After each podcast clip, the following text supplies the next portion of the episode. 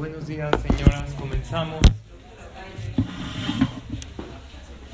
Pedimos por favor que tomen sus lugares. ¿Se oye alegre? Un poquito, un poquito más alto. Vamos a comenzar, que sea esta clase para Berajá y Atzlajá de Elías Ben Alicia, que tenga Atzlajá y Berajá en lo que haga. Y también para Refuah Shelema de Ruth Batzara. Betok Shar Israel cada quien por el que pida, por aquello que quiere uno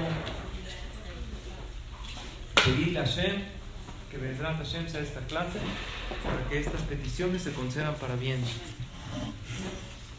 ¿Cómo están? ¿Todo bien? ¿Qué cuentan? ¿Qué hay? ¿Qué han hecho? ¿Todo bueno? El día de hoy vamos a estudiar un tema como pueden ver, que le denominamos ida y vuelta. Vamos a estudiar que todo lo que haces te regresa en la vida. Vamos a ver que las acciones que tenemos repercuten a nuestro alrededor y Hashem nos regresa con lo mismo que nosotros pensamos, hacemos, deseamos y obviamente vamos a relacionarlo con la festividad de Purim que ya está cerca.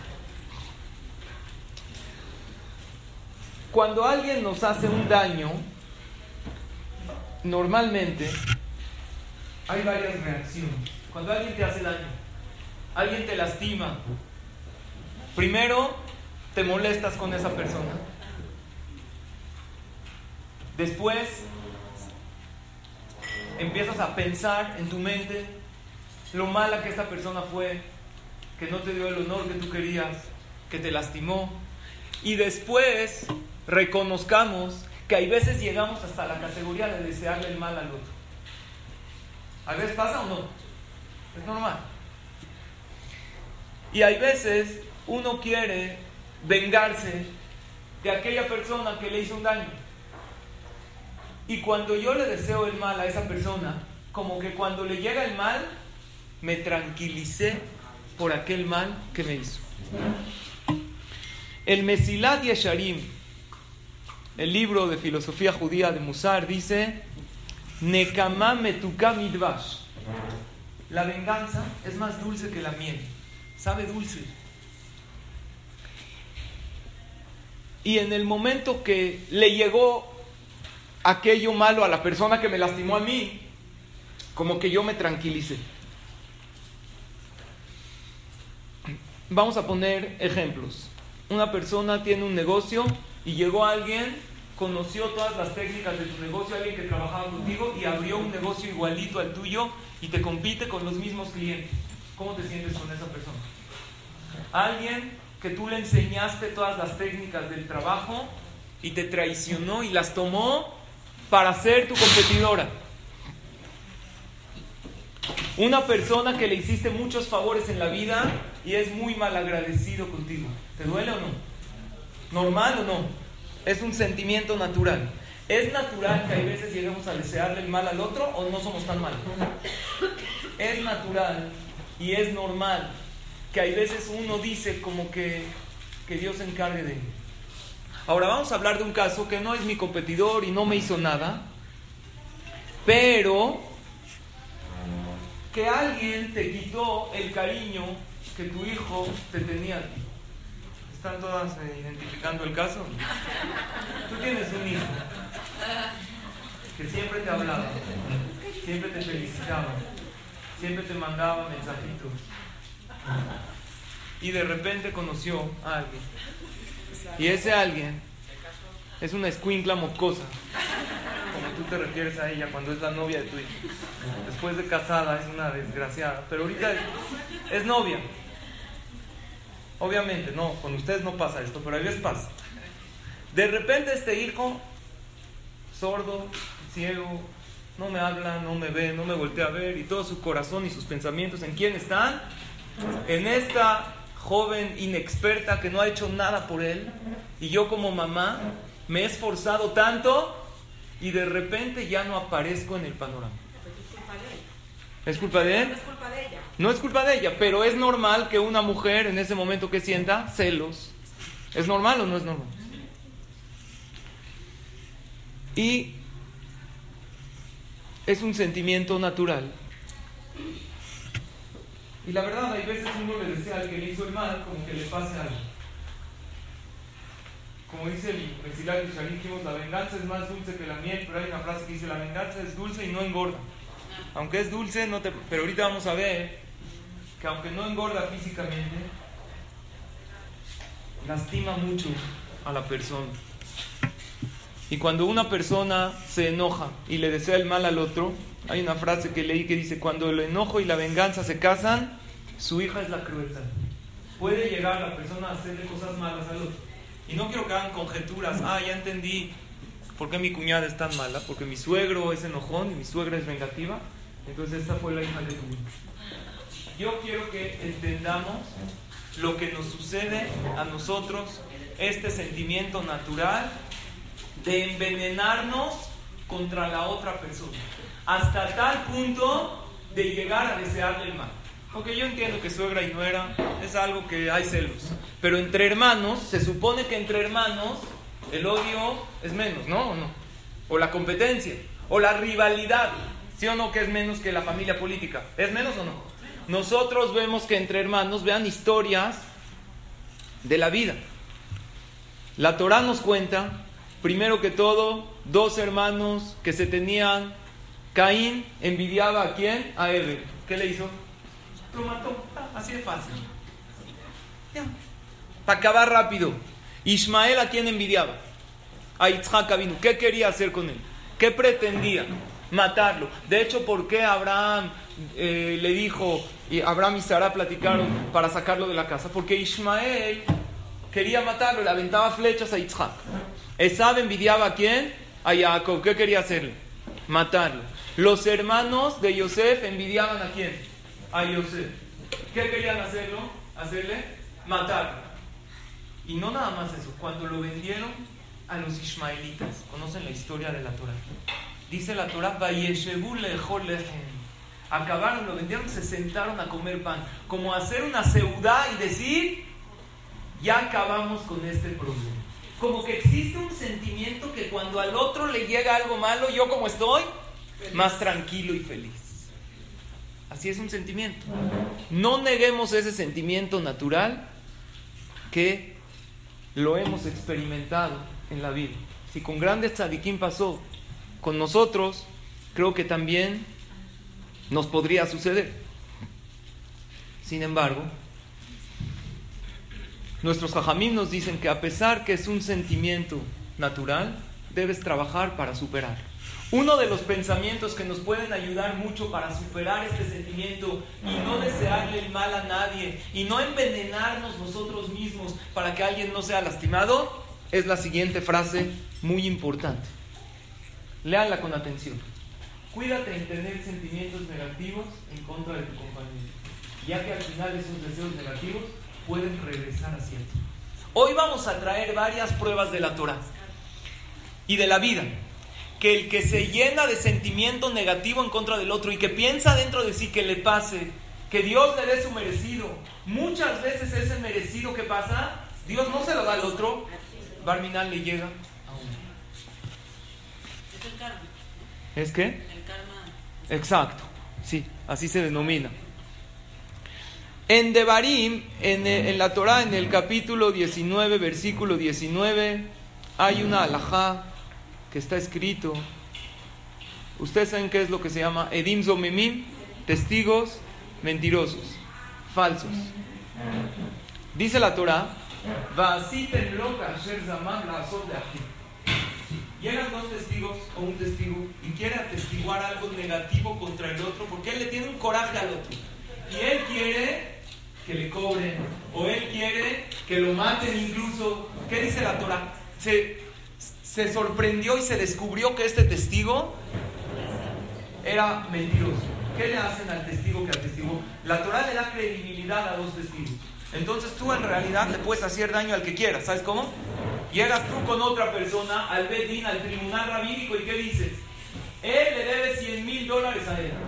Según la ley de la Torah, ¿qué hace la Alajá? ¿Qué hacen los Ajamí? Si hay dos testigos, cobran. Después, por alguna manera, se descubrió su trampa. ¿Saben por qué? Porque Hashem suele descubrir las cosas que se hacen ocultamente. Mi mamá siempre me decía, si no quieres que se sepa, no lo hagas. Porque no hay algo que haces y al final, generalmente las cosas que uno hace ocultamente, cuando la persona traiciona a su pareja, cuando la persona traiciona a su compañero, Hashem hace que las cosas salgan a flote. Estos testigos atestiguaron algo falso en el Bedín. Y el Bedín realmente dictaminó que ¿qué hay que hacer?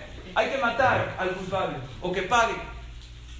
Cuando ya descubrimos que los testigos son falsos, ¿qué hacemos? Dice la Torah.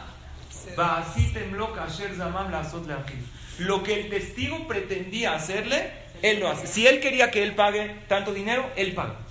Si quería que lo maten, lo matamos al testigo. Al testigo falso. De aquí vemos que cuando una persona pretende o trama algo en contra de su compañero, le regresa. Y como esta frase que dice, la vida es como un restaurante, nadie se va sin pagar la cuenta. Porque uno trama, uno desea, esto no es la cualidad de un yehudí, desear el mal, tramar cosas, estarse frotando las manos como las moscas. Bueno, no sé si se frotan, pero yo desde chiquito, cuando siempre veía las moscas así, siempre pienso que están tramando algo, ¿no? ¿Ustedes no piensan eso? No es la cualidad correcta de un yehudí.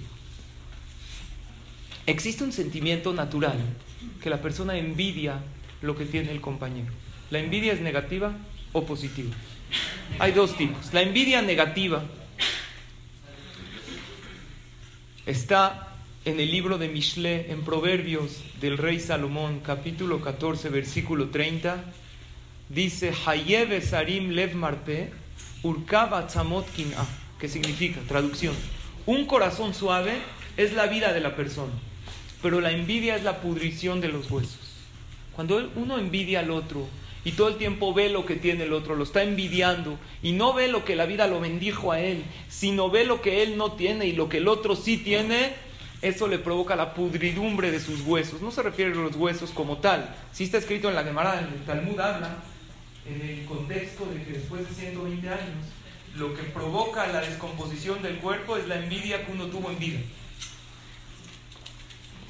Sin embargo, Lejos de la descomposición del cuerpo, lo que uno no disfruta su vida es porque está envidiando o deseándole el mal constantemente al compañero. Sin embargo, Hayed es un corazón suave. ¿Qué es un corazón suave? El corazón representa los sentimientos. Un corazón que no, no se pone duro, no se resiste a que el otro tenga. Él está contento con lo que él tiene y está feliz que el otro tenga. Y por otro lado sabemos lo que dice la Mishnah en Pirkei Avot, la envidia, el deseo y el perseguir honores sacan a la persona del mundo porque uno no disfruta. Esa es la envidia negativa. Sin embargo, existe lo que es la envidia positiva. Hay una envidia buena que la Gemara habla sobre ella. Dice el Talmud en Masejet Baba Batra, Sofrin Tarbe que significa la envidia entre los maestros aumenta la sabiduría. Sofrín significa maestros o significa eh, escribas. Si un maestro envidia a otro maestro que tiene un puesto en una yeshiva o en una escuela, ¿está bien o mal? Depende qué haga con esa envidia. Si él demuestra que es mejor maestro, entonces el que está adentro, ¿qué tiene que hacer? No hablo mal de él. Mejorar. Entonces el que está afuera y quiere entrar, ¿qué va a hacer? Mejorar aún más. Entonces el que está adentro, que está su puesto en riesgo, ¿qué va a hacer para que no, se, no pierda su puesto? Mejorar. Entonces nadie pierde. De hecho, de esa envidia todos ganan. Los alumnos ganan más que nadie, porque los maestros se mejoran. O un sofer, que habla la quemará sobre eso. Un sofer que es un escriba, que envidia la bonita letra del otro. No habla mal de él Simplemente dice, qué bonita. Y sus sefarim, y sus tefilim, y las mesuzot que el otro sofer escribe, son muy bien cotizadas porque él escribe con bonita letra. Entonces, ¿qué hace este sofer? Él envidia. ¿Qué tiene que hacer para, para llegar a la categoría? Mejorar. Entonces, no hay ningún problema. Vamos a entender lo que es la envidia positiva con este ejemplo. Estás tú en una carrera con otro competidor. Este competidor está, está rebasando. ¿Cuál sería la envidia negativa? ponerle el pie, echarle una piedra, echarle el ojo, no sé lo que quieras para que él se caiga. La envidia positiva, ¿cuál sería? Correr más rápido. Entrénate mejor. De esta envidia positiva nadie pierde. Todos ganamos. Y es la envidia la cual habla la Gemara y nos dice Shelomo Amelech que es la envidia que tenemos que aplicar en la vida. Sin embargo, cuando uno se llena de veneno y de planes en contra del otro, siempre nos pasa, escuchen esto, que estamos en una situación que alguien te lastimó, alguien te faltó, alguien no hizo lo que tú querías. Llegaste a la casa y no, tú te gusta entrar a la casa de tus suegros y que todos se pongan de cabeza. Por favor, mi vida pasa, que todo se haga. No pasó eso. Normal, dijeron, siéntate y ya. Y siguieron la plática. Y a ti te lastimó. Entonces uno es normal que empiece a sentir un celo, que empiece a desear algo en contra del otro. Vamos a ver un personaje en la Torá que fue el que deseó algo malo para los demás y bueno para él y vemos como todo ese veneno le regresó a él mismo. Vamos a analizar la historia conocida de Purim en breve para traer una prueba a este concepto. Ya trajimos la primera prueba de los testigos. Los testigos que le desean mal al otro, ¿qué le hacemos a ellos? Dice la Torah. Lo que tú le deseaste al otro, te sucede. En la historia de Purim, sabemos que el villano de Purim, ¿quién era? Amán. ¿Cómo empezó la historia de Amán? ¿Alguien sabe? Empezó su historia política, comenzó como un ministro en el gobierno, nada importante. Su historia personal comenzó diferente. ¿Cuál era la historia personal de Amán antes que entra a la política? ¿Alguien sabe? ¿Saben o no? Antes de entrar a la política era un barbero, era un peluquero. Así nos cuenta el Midrash y de alguna u otra manera llegó a la política, pero empezó como un pequeño ministro. Los que están en la política y quieren hacer carrera, ¿qué hacen? ¿Qué suelen hacer? Desean escalar posiciones.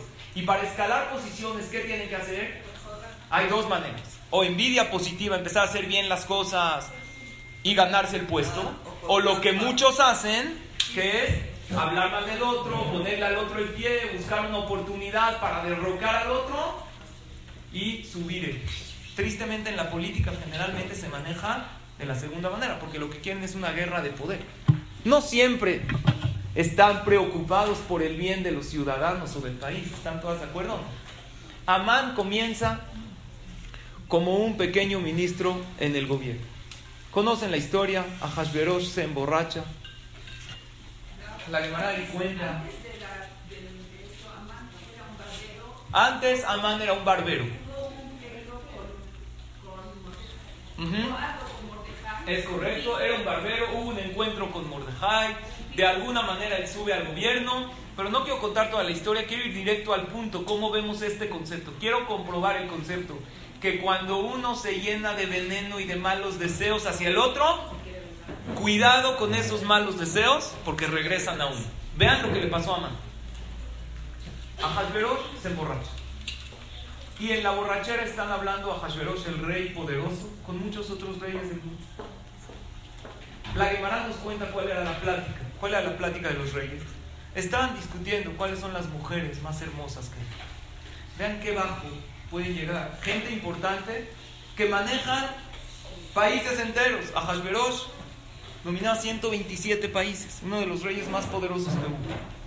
Y estaban hablando, uno decía, las babilonias son las más guapas Otro decía, no, las persas. Otro decía, no, las africanas. Llegó a Hashverosh y dijo, ¿sabes qué? Vamos a acabar con el asunto. Mi esposa, de hecho no se refirió a ella como mi esposa.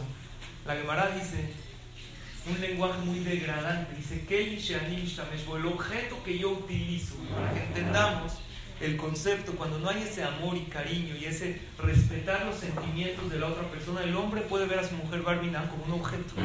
El objeto que yo utilizo es el más bello que hay. Y no es ni de Babel, ni de África, ¿saben de dónde es? De de Ur Kasdim. Las mujeres caldeas, en mi opinión, son las más hermosas. Y se los voy a comprobar, vamos a traer a Basti que desfile. Basti no quiere desfilar, se niega, Hashverosh se enfada con ella y les llama a sus consejeros y les pregunta, ¿qué puedo hacer con mi esposa? ¿Qué hago con ella? Nadie quiere opinar. ¿Por qué? Porque Hashverosh ahorita cómo está? Está borracho. Si le dice, entiendan un poco el aprieto que estaban sus consejeros, sus ministros. De hecho, hasta le habló a los jajamín, dijo, los sabios del pueblo de Israel me pueden aconsejar. Tampoco quisieron opinar, porque Ahasveros piensa lo siguiente. Yo quiero que me den un consejo ahorita, pero él no está pensando que la borrachera se le va a bajar. Y lo que ellos le digan, después él les va a reclamar. Si le dicen mátala, cuando se le baje el vino va a extrañar a su bella esposa. ¿Y qué van a decir? Van decir, ¿quién fue el que me dio ese consejo tan ingenuo de matarla cuando estaba borracho? Y si le dice al rey, no, rey, no la mate, ¿qué va a decir él? Ah, están a favor de ella. Nadie sabía qué hacer.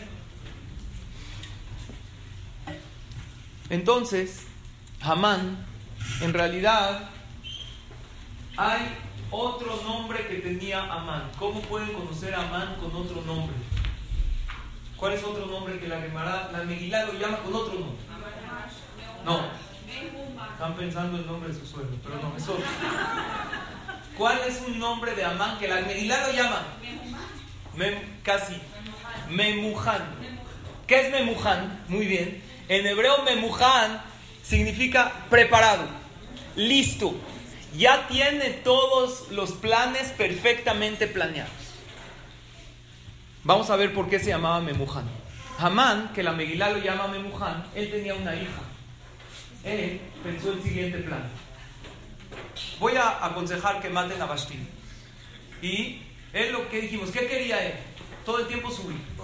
Yo tengo una hija y esa hija con quién se va a casar? Con Ahasverosh. Después de un tiempo él se moriría y Amán se queda con el poder. Mira, antes de que Ahasverosh se muera, ser el suegro del rey ya es estar muy cerca, ¿no? Caso a mi hija con Ahasverosh. Después de un tiempo un pequeño venenito y vamos a decir que fue un accidente y yo me quedo con el poder. Ese era su plan. Se acerca a Amán con Ahasverosh y le dice, ¿sabe qué?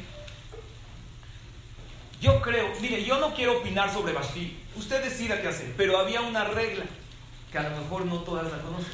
El rey no puede matar a uno, a alguien de la realeza o alguien del palacio del rey él solo. Tienen que estar de acuerdo todos los ministros del palacio. ¿Por qué había esa regla?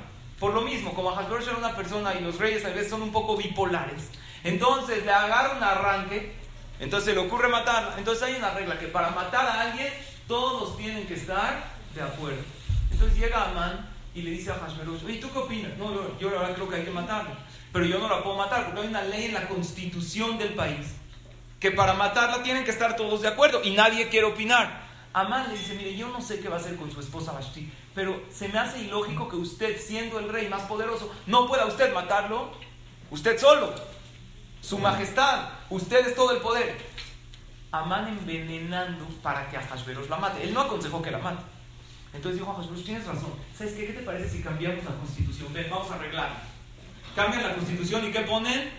El rey puede matar al quien, desee, al quien él desee sin consultar a nadie. Entonces en ese momento Jesús estaba tan enfadado que simplemente, ¿qué pasó? La mató. Entonces Amán ya está a un paso. Ya la va a casar a su hija con el rey. Él está esperando oportunidades.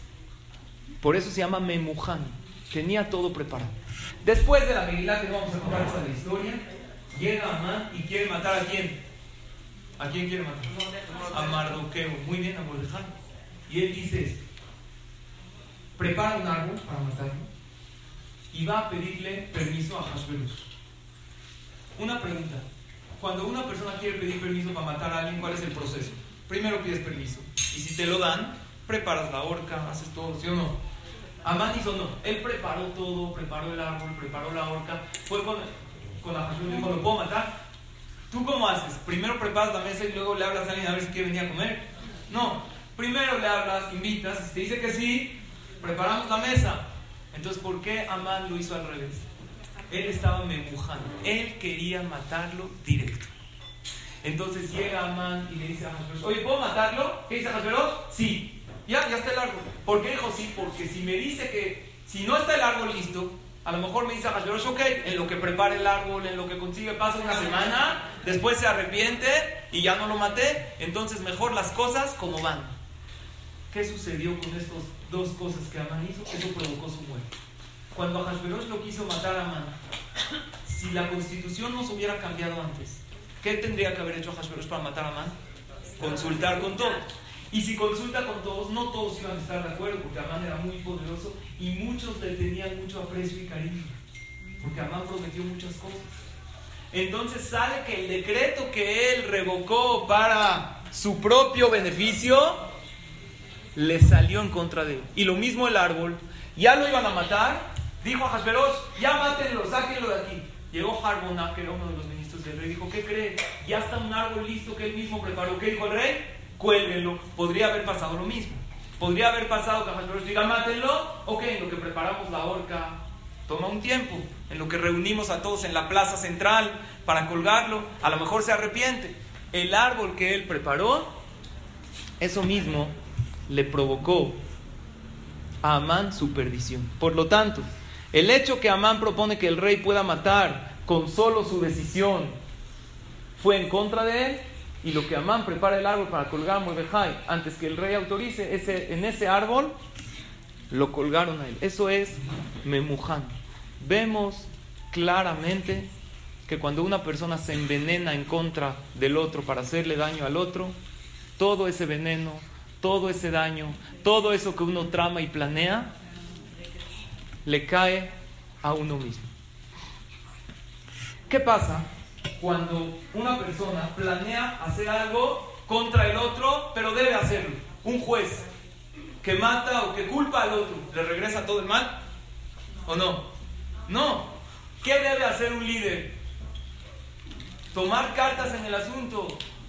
Y debe este líder castigar a quien merece. Eso no se llama envenenarse en contra del otro. Por eso dicen los ajamín, si alguien merece un castigo y tú eres el líder, debes hacerlo aunque salga perjudicado. ¿Qué dice la Mishnah en Pirkei Avot? Cuando no hay un líder, tú tienes que hacerlo y tienes que desempeñar tu papel como tal. Por ejemplo, voy a agarrar un ejemplo. Un delator, alguien que delata a los demás. Anteriormente, eh, nosotros pedimos todos los días en la tefilá, la minim, la manchinim, Hashem acaba con los delatores del pueblo. Hay mismos que delatan a sus hermanos y esos hermanos Yehudim, el gobierno los agarra y a veces los meten a la cárcel. Es un delator que acaba con las vidas de todos y decide el juez o la autoridad rabínica que hay que matarlo a él, ¿está mal? No se llama envenenarse en contra de él. Estamos hablando aquí cuando uno se envenena, ¿por qué? Por cuestiones personales, por celos, por envidia, por cosas negativas. Pero si tú eres el director de una empresa y ves que un empleado no está desempeñando su papel correctamente y debes tú correrlo para no afectar a los demás, si no lo haces estás mal. Que quede claro ese concepto. pero siempre tiene que estar avalado por la alhaja. Entonces, cuando nosotras vamos a hacer algo que le va a provocar un daño a alguien, tienes que estar segura que la alhaja te lo avala, te lo permite. Porque si Barbinan estás haciendo un daño injusto a tu compañero, toda esa injusticia le rebota a la persona. El rey Salomón habla en el concepto, este concepto del rebote, no nada más en veneno que uno se llena en contra del otro y en desearle el mal, habla en el tema de las maldiciones. Vean qué interesante. Shelomo Amelech en Coelet, capítulo 10, versículo 20, dice así: Gambe ma'adaha melech al tekalel, ubejadre mishkabeja al tekalel ashir, ki ofa shamaim yolichet akol, ubal kenafaim yagid Ni siquiera en tus pensamientos maldigas o desees el mal. No maldigas, ni siquiera en tus pensamientos, así dice el rey Salomón Dentro de ti no maldigas al otro.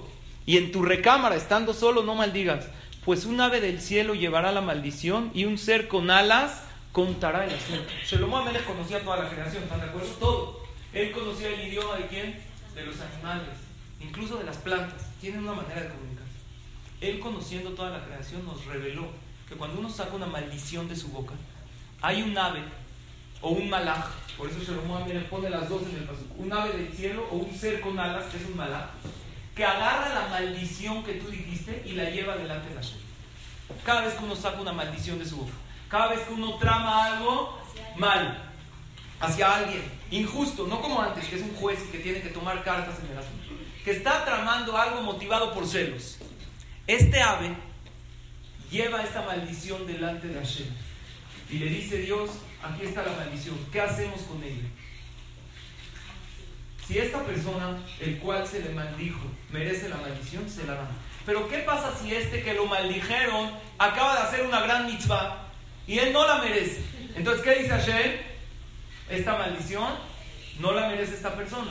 Cuando uno manda una carta y no está el remitente o no, ¿qué hacen? No está el, receptor, se la regresan al remitente. Lo mismo pasa cuando una persona va a saca algo malo de sus pensamientos, de su boca, desea el mal. De la misma manera funciona también del lado positivo. Cuando uno desea el bien, cuando uno solamente quiere que la gente esté bien y le desea el bien a todos y ve a alguien y empieza a pensar bien, todo ese bien le regresa. Quiero traer una prueba del lado positivo. Todas conocemos la Gemara que dice en Masejet Babakama en la página 92. Que el que pide por el otro, él se beneficia primero. ¿No? El que dice te pido. Pero hay otra cita en la Gemara. En Masejet Babakama en la página 50. Dice así la, el Talmud. Lo aquel Adam Que la persona puede, si yo tengo un jardín que está lleno de piedras, ¿puedo echar mis piedras a la calle? Quiero quitar las piedras malas o las plantas, la maleza, toda de mi jardín, lo limpio y lo aviento todo en la calle. ¿Se puede o no se puede? No, es propiedad pública.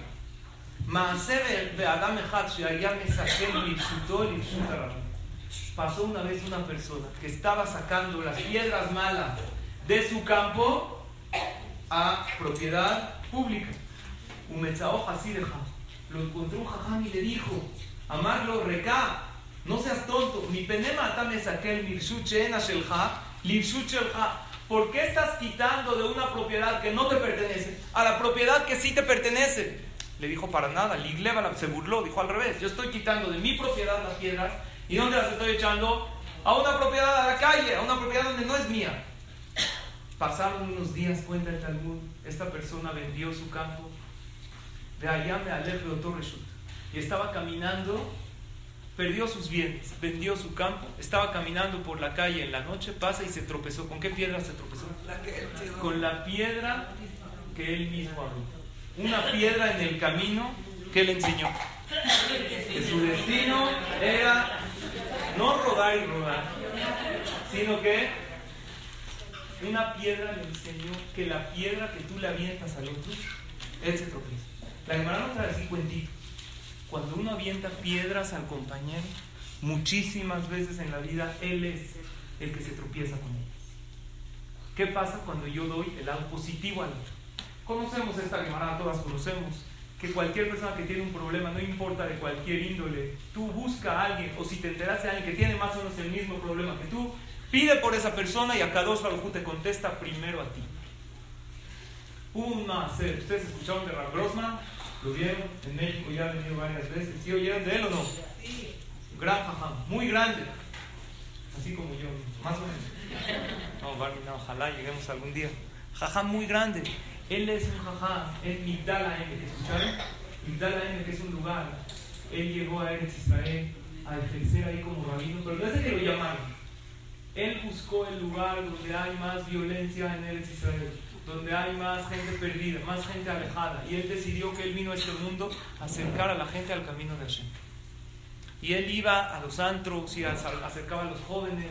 Lleva muchos años haciendo este hermoso trabajo. Y hoy en día es de los jamí más reconocidos del mundo por su manera y su dulzura de difundir la Torah y su manera de involucrarse con la gente. Tiene algo muy peculiar este jajam. Él cuenta, yo leí en uno de los libros de Rav Silverstein, que otro jajam en Israel, que es autor de varios libros de Alajá y de Musar, que llega, llegó una pareja con este, el Rab, y le contó que ya tienen muchos años sin tener hijos, ya tienen varios años de casados, ya probaron todos los tratamientos, y ustedes saben qué frustrante es para una mujer para un hombre que tanto anhelan tener un hijo. Entonces el jajam les dijo, miren, Probamos de todo, pero existen recetas muy efectivas que nos dice la Gemara. La Gemara dice en que el que reza por el otro, él se beneficia primero en este mismo tema. ¿Qué les parece? Yo tengo una hija, les dijo este Hamra Brosman, que también lleva varios años de casado y vive aquí de hecho. Vamos a juntarnos las dos parejas, le voy a hablar a hija, y vamos a hacer un contrato firmado. Firmado que ustedes van a pedir solamente por ellos, no vas a pedir por ti. Y mi hija y su esposo van a pedir por ustedes. Pero esto es una firma, lo vamos a hacer porque a veces uno se lo propone, pero no como tal. Todos los días es como un juramento, Eder obviamente, pero algo muy, muy serio y firmado por los dos. Las dos parejas salieron, cada quien con un papel firmado por la otra pareja que y por el jajam que les dio la mano y los hizo casi jurar, no jurar, que todos los días van a pedir por ellos. El final ustedes ya se lo imaginan. En menos de un año, los dos ya tenían hijos. Tanto la hija de Raúl Grossman como la otra pareja. Pero ahí no acaba la historia. Esta historia se publicó en el libro Alenu Le uno de los libros de Musar. Ahí está eh, exhibido en el estante número 22. Es un libro de Musar. En el otro tomo que salió, un jajam en Israel leyó esta historia. Este jajam se llama Rab Baruch Ezrahi es el Rosh Yeshiva una yeshiva importante en Israel que se llama Ateret Israel. Igualmente le llegó un alumno de él y le dijo, jajam, lo que pasa es que mi esposa y yo ya probamos todo y Hashem no nos ha bendecido con hijos. ¿Qué es lo que podemos hacer? Le dijo, mira, hay varias segulotas, hay varias cosas, ya probamos de todo. Le dijo, mira, leí una historia en este libro. ¿Qué te parece si también lo llevamos a cabo? Y a lo mejor a cada uno a ustedes también les da esta verajá. Yo tengo un alumno de la yeshiva que ya después de muchos años no ha tenido hijos, y le puedo llamar, vive aquí cerca, y le podemos llamar para qué? Para hacer también con él, disculpen, este contrato. Le llama y después, Baruch Hashem, de poco tiempo, empiezan los dos a pedir, pero es algo que tiene que ser constante, que pide uno por el otro sin parar, y así Akadosh Baruj los bendijo a los dos con hijos. Esto es algo muy, muy grande que nosotros sabemos que cuando uno pide por el otro, a Kadosh Baruj le da a él primero. La pregunta es, ¿cómo funciona esto? ¿Por qué el que pide por el otro algo, Hashem le primero? Según el concepto que estudiamos hoy, está muy claro. ¿Ustedes saben qué es una manguera? ¿Qué es? Una señora que vende mangos. Pero aparte de eso, ¿qué es? Una manguera, cuando riega un jardín, ¿hay manera que la manguera no se moje? No hay cuando tú pides tefilá por el otro algo, tú le pides que Hashem le dé hijos al otro. Tú pides que Hashem le dé al otro parnasá. ¿Tú quién eres? Tú eres la manguera de Hashem. Porque gracias a ti tú eres el vehículo de Dios para darle a Él algo bueno. Entonces no puede ser que a ti no te toque parte de esa veraja. Pero lo mismo sucede al revés. Cuando yo le deseo al otro el mal, tú dices, yo no le pedí a Dios que le vaya mal, no. Pero Shelomo que nos reveló que cada vez que tú deseas algo al otro, hay un ángel o un ave que agarra ese deseo tuyo de tu corazón y se lo sube a Kadosh Baruchu y Hashem analiza. Vamos a decir que esta persona no merecía, pero tú fuiste el conducto, tú fuiste la manguera. Entonces le puede tocar a la persona la perdición. Amán a lo mejor hubiera llegado hasta la cima si no hubiera todo el tiempo tramado para acabar a los demás. Ay,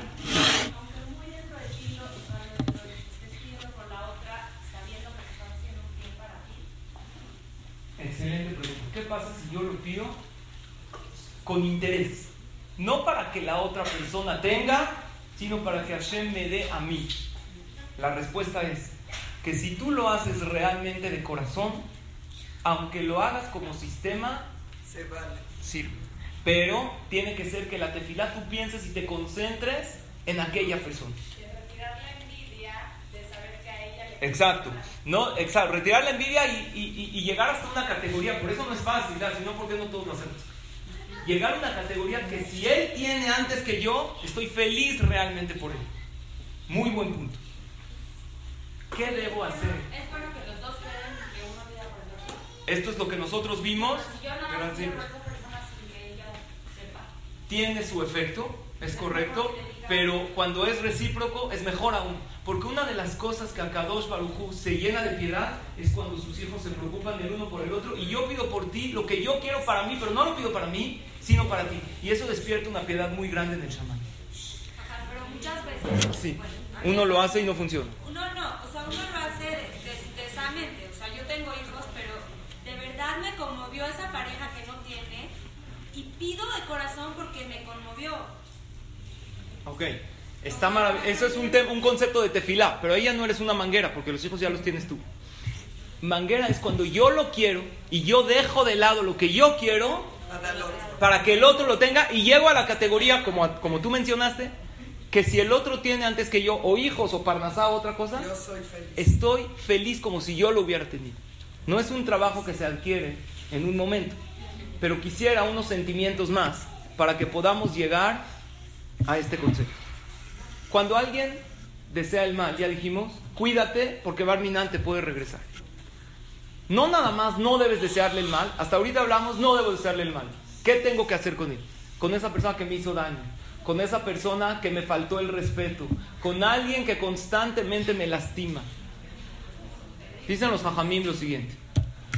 Tus cualidades, si quieres medir tus cualidades, qué tan baal eres, se miden cómo tratas al que te hizo daño. Puedes alejarte de él, pero nunca desearle el mal. Sin embargo, la categoría más grande es tratarlo bien. Salud. Tratarlo bien a esa persona. Vean lo que dice Shlomo Amelech en Kohelet. ¿Quién mencionó ese pasuk? Imraev sonaja Achileu lechem. Dice Shlomo Amelech. Veim tzameh ashkeu. Dice Shlomo Amelech.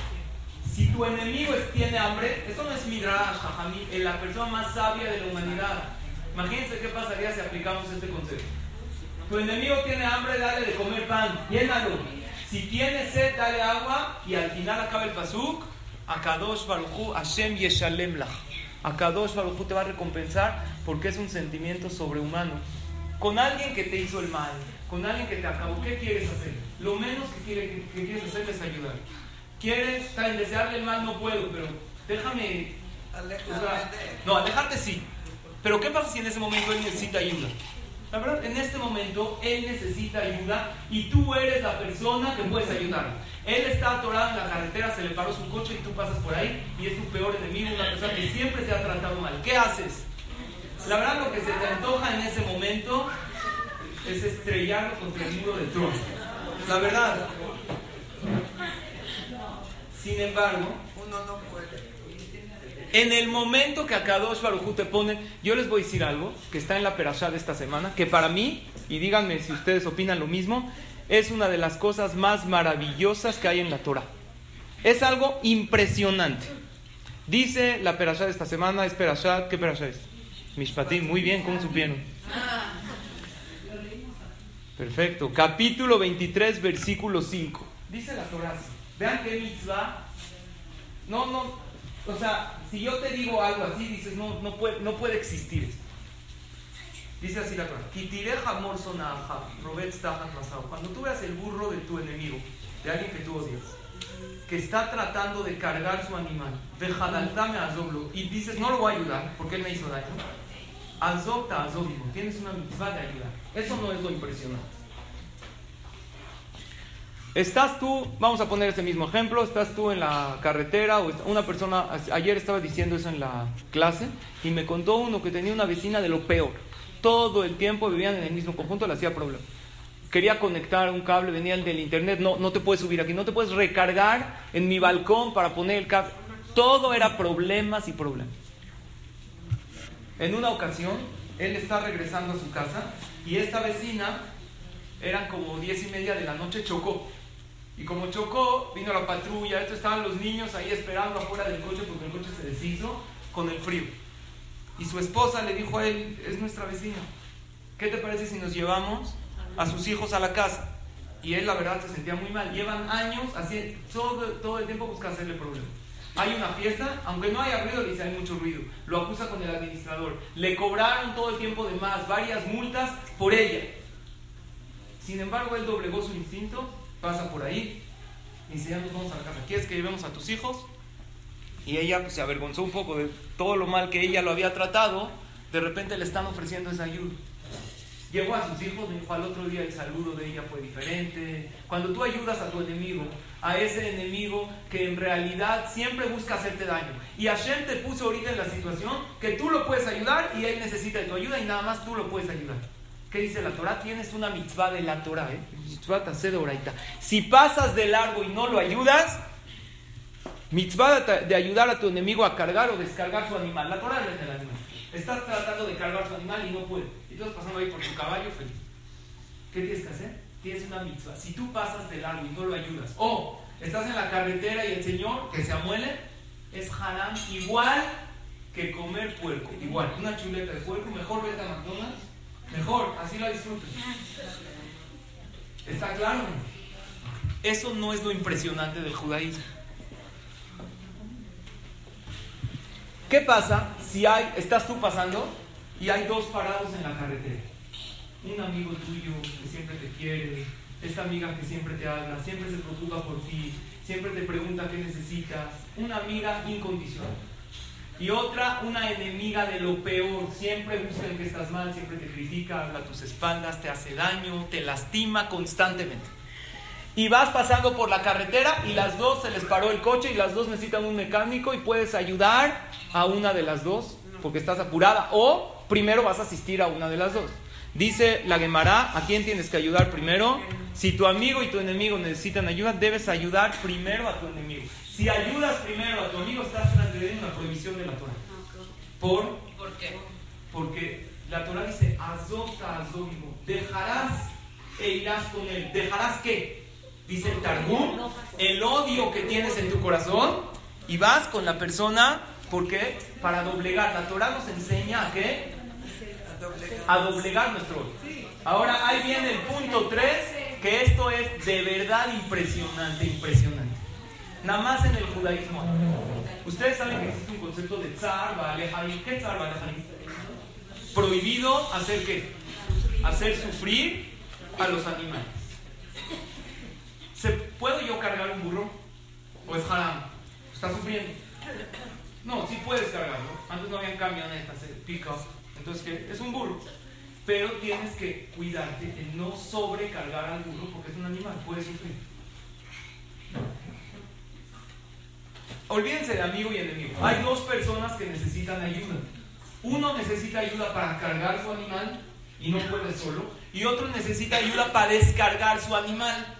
¿A quién tienes que ayudar primero? Al de descargar, porque ahí te ganas doble mitzvah.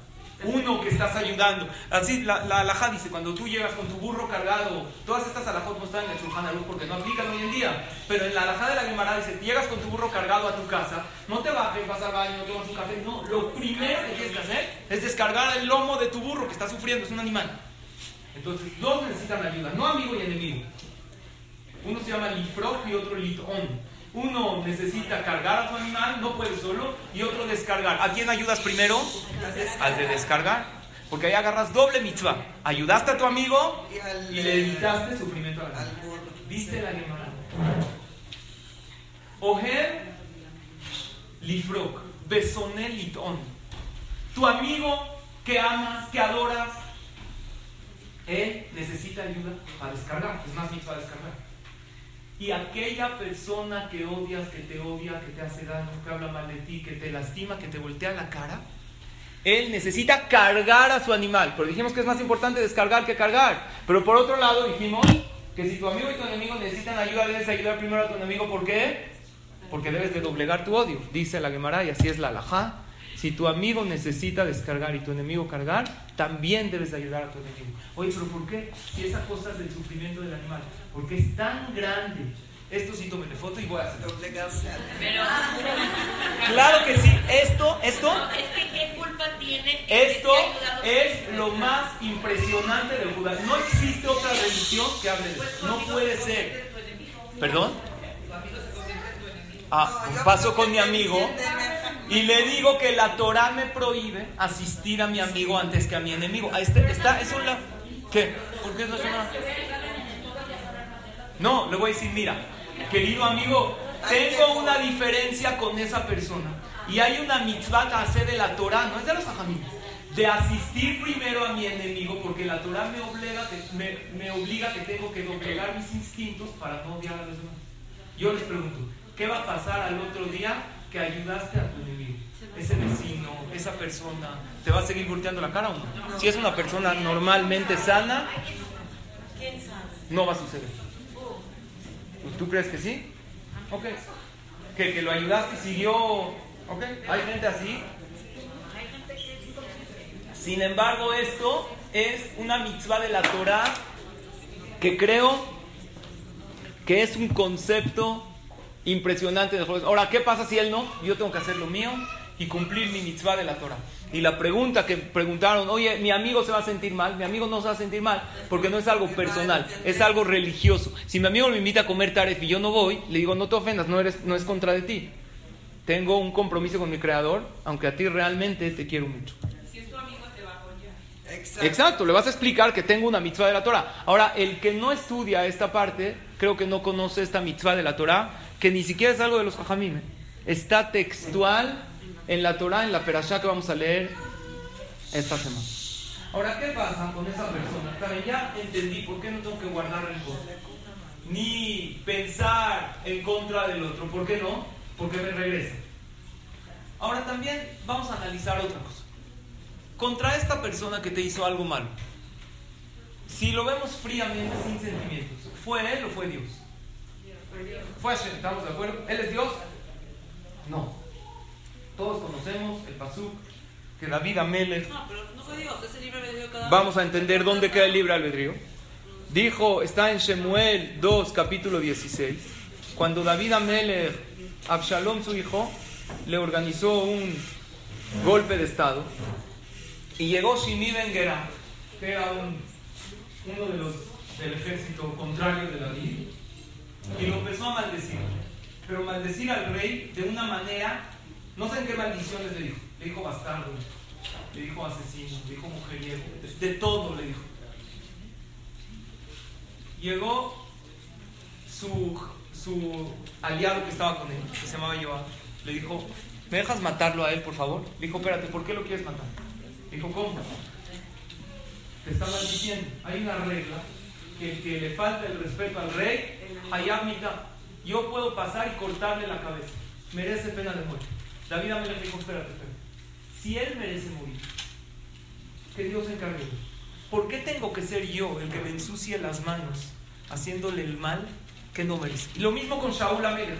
David podía matar, David podía matar a Shaul por alajá o no. Shaul lo estaba persiguiendo. Hay una regla en la Gemara y así es la alajá. El que avale orgeja, El que te viene a matar, tú lo puedes matar. David Amelech lo podía matar, no tenía ningún problema. Pero dijo, ¿para qué yo lo mato? Si merece pena de muerte, que Dios se encargue de él. Efectivamente así pasó. Shaul fue a la guerra, murió. O se suicidó lo mataron. Hay un tema. Entonces tú tienes que pensar lo siguiente. Alguien te hizo daño. ¿Ese alguien es Dios? No. ¿Estás de acuerdo que a Kadosh Baruj le dijo que lo haga? No es de que le dijo que le llegó una profecía. No. A Kadosh Baruj lo programó para que eso me llegue a mí. Entonces, ¿cuál es mi reclamo en contra de él, dices tú? Porque él escogió ser el vehículo de Dios, él escogió ser el palo de Hashem. Pero el que pegó fue Dios, ¿estamos de acuerdo? Cuando alguien te hace daño, claro que el que te pegó fue Hashem. El palo es aquella persona. Entonces, compadécete y Hazito, pobre esa persona que Dios lo usa como su palo para dañar a los demás.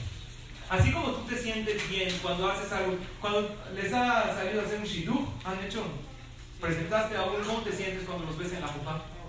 Qué bonito. Una pregunta. ¿Ellos se tenían que casar o no? Sí. Si tú no hubieras hecho un shidduch, ¿se hubieran casado o no? Entonces, ¿por qué te sientes bien? Porque yo fui el vehículo de Dios para mandar algo bueno. ¿Qué pasa cuando alguien llega y te pregunta, oye, ¿cómo se llama esta calle? Y tú le dices una ruta donde no era. Se dio la vuelta por la calle donde tú le dijiste y chocó. ¿Te sientes bien o mal? ¿Tendría que haber chocado, sí o no? Entonces, ¿por qué te sientes mal? Por- porque me tocó ser el palo de Dios para que Él choque. Y no me gusta ser el emisario de Hashem para cosas malas.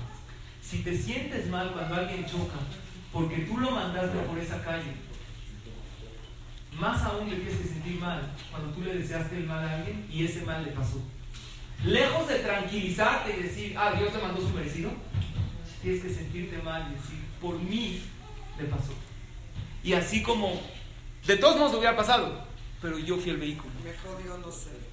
Y la verdad, cuando soy el vehículo, me siento mal y a veces lo que pasa es que la manguera está tapada y Barminan regresa. Nosotros sabemos que existe un concepto que dice Rab Nachman Mibres le dio otros hajamim, que cuando una persona piensa mal, atrae el mal, y el que piensa bien atrae el bien, el piensa me va a ir mal, no voy a lograrlo, ¿qué pasa? Así le va. Hay algo más fuerte que el pensamiento, que es el deseo. El deseo es mucho más fuerte que el pensamiento. Si tú deseas mal, pues Barminan puede pasar que a Kadosh Baruj lo haga en contra él.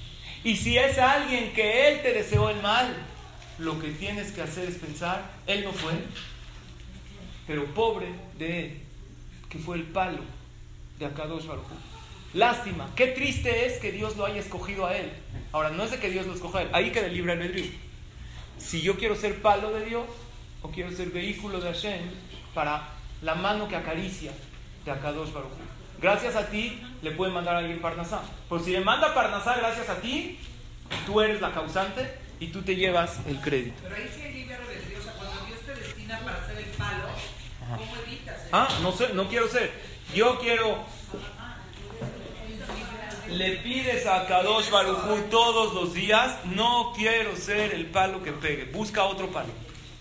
¿Qué, ¿Cuál es mi libre albedrío? No conspirar en contra de los demás. No tramar. Sé que te lastimó, pero ¿qué ganas? ¿Qué ganarás si Hashem le da su merecido a esa persona que te ofendió? ¿Qué ganas? ¿Se solucionó? ¿Por qué te tranquiliza el saber que esa persona que tanto daño te hizo recibió su merecido? ¿Por qué? Eso no es las mitos de un Yehudi. Entonces quiero que esta clase nos sirva para eso. Para no conspirar, para no tramar. Número uno, vamos a hacer un resumen de los puntos que vimos. Que todos estos puntos son controlar los pensamientos y acciones, en síntesis. Número uno, recuerda los testigos. Sí. Es cierto que, por ejemplo, si alguien te hace algo malo y entonces tú dices, pues ni modo que Dios se encargue de yo, ni modo, que también es cara. O sea, como que dictarle a Dios lo que tenga que hacer. Exacto. ¿O cómo es? Algo así que Dios. Te contrató a ti como juez del mundo. No. Entonces, ¿sabes qué? Sí. Y pues ya no lo vas a poder decir, bueno, a mí me tocaba perder ese dinero, capará. Pero que Dios se encargue. Hay gente que dice, mira, yo lo perdono, pero hay un Dios que todo lo sabe, allá es. Entonces ya le está deseando algo a su compañero. Si uno dijo que Dios se encargue de él, Hashem dice, ven para acá, primero me encargo de ti y luego de él. Por lo tanto, creo que la Megilá de Purim tiene muchísimas lecciones, pero una de las más maravillosas es triste. Vamos a ver, a ver en las próximas clases lecciones positivas de la Megilá. Sin embargo, la triste es que Amán cayó por su deseo de hacer el mal y por envenenar. ¿Cómo llegó Amán? ¿Con qué cara llegó? No, yo soy, de hecho, la, la Megilá dice, ¿cómo podemos permitir, señor rey, que las mujeres se rebelen a sus maridos? ¿Por qué Alfredo se enojó? Porque no apareció aquí a desfilar. De ninguna, si no la matamos, yo, él apareció como que defensor del rey, pero por dentro él que tenía puro veneno. Él quería subir él al poder. Le digo, no vamos a dejar, a las mujeres hay que aplacarlas, porque si no, se te montan. Y no saben lo que yo siempre le digo a los novios, que, que las mujeres son como los términos y condiciones. Cuando tú descargas algo, los términos y condiciones, no entiendes nada, pero tienes que poner acepto todo. Así es. Si tú quieres llevarla bien con ella, no tienes que entender, acepta lo que digo ya. Amán que dijo, nada. No permitiremos que suban al poder, no permitiremos que desobedezca, porque si la mujer del rey desobedeció, ¿qué van a hacer todas las mujeres del reino? Van a desobedecer a sus esposos. Así dice la Megilá. Pero a Amán no le importaba eso. Lo único que le importaba, como dijimos, es meter a su hija, después envenenar al rey y tener todo el poder. Y gracias a que él quitó el decreto de la constitución que a Hashverosh puede matar solo, a él lo mató solo. Y gracias a que preparó el árbol porque estaba memuján, Ese árbol tan rápido, él fue colgado y se perdió todo su poder. Entonces, como resumen, no desees al otro el mal, recuerda que todo regresa en la vida. Recuerda los testigos falsos, que la Torah nos dice, el testigo que quería hacerle pagar, él paga. Y Hamán, la prohibición de no vengarse que nos dice la Torah, es más por uno mismo que por la otra persona. Porque cuando una persona todo el tiempo piensa y se envenena, aparte del primer punto, que todo regresa, ¿quién se daña? ¿Quién? Uno mismo. ¿Qué ganas tú pensando que al otro le pase? ¿Por qué eso te tranquilizaría? ¿Qué hablamos al principio de la clase? La envidia positiva es la que te hace superarte, sin hablar mal ni desear mal al otro. La envidia es buenísima. ¿Te gustó algo bueno que tiene el otro? Supérate. Eh, un maestro envidia a otro, supérate. Un jajam envidia a otro, y mira qué bonito, cómo da clases, hazlo tú. Esa envidia es la mejor. ¿Por qué es la mejor? Porque nadie pierde. Todos ganamos, todos nos superamos. La competencia en los negocios es súper positiva porque así mejoran los productos. Cuando hay que actuar, debes hacerlo. Sin culpa que eres el palo de Hashem, pero siempre pide que seas el vehículo para cosas buenas. Ayuda a quien sea, aún a tu enemigo. Y siempre reza por los demás y deséales lo mismo que quieres para ti. Y en realidad es increíble. Sí, nada más esta. Es increíble cómo puede cambiar tu vida cuando decides cambiar un pensamiento. Creo que esta clase nos puede ayudar a cambiar el pensamiento de ya deja de desear el mal, deja de juzgar al mundo, que a él le pase, que Hashem se encargue de él, que Hashem no se encargue de nada. Que a Kadosh le mande a todos Besrat Hashem cosas positivas, cosas buenas, alegría. Sé la manguera, porque el primero que se moja de esa agua pura, de esa agua que trae vida, de esa agua que riega el jardín y trae y florece todo, es la manguera, ¿por qué no ser tú? Creo que esta clase si la analizamos, si la pensamos y salimos un poco con el pensamiento de empezar a desear el bien, nos va a quitar del core, nos va a quitar cosas negativas, mejora la relación con los demás, la relación con Hashem y obviamente contigo misma. Gracias a todos por su atención. Nos vemos la semana que entra para un tema muy interesante de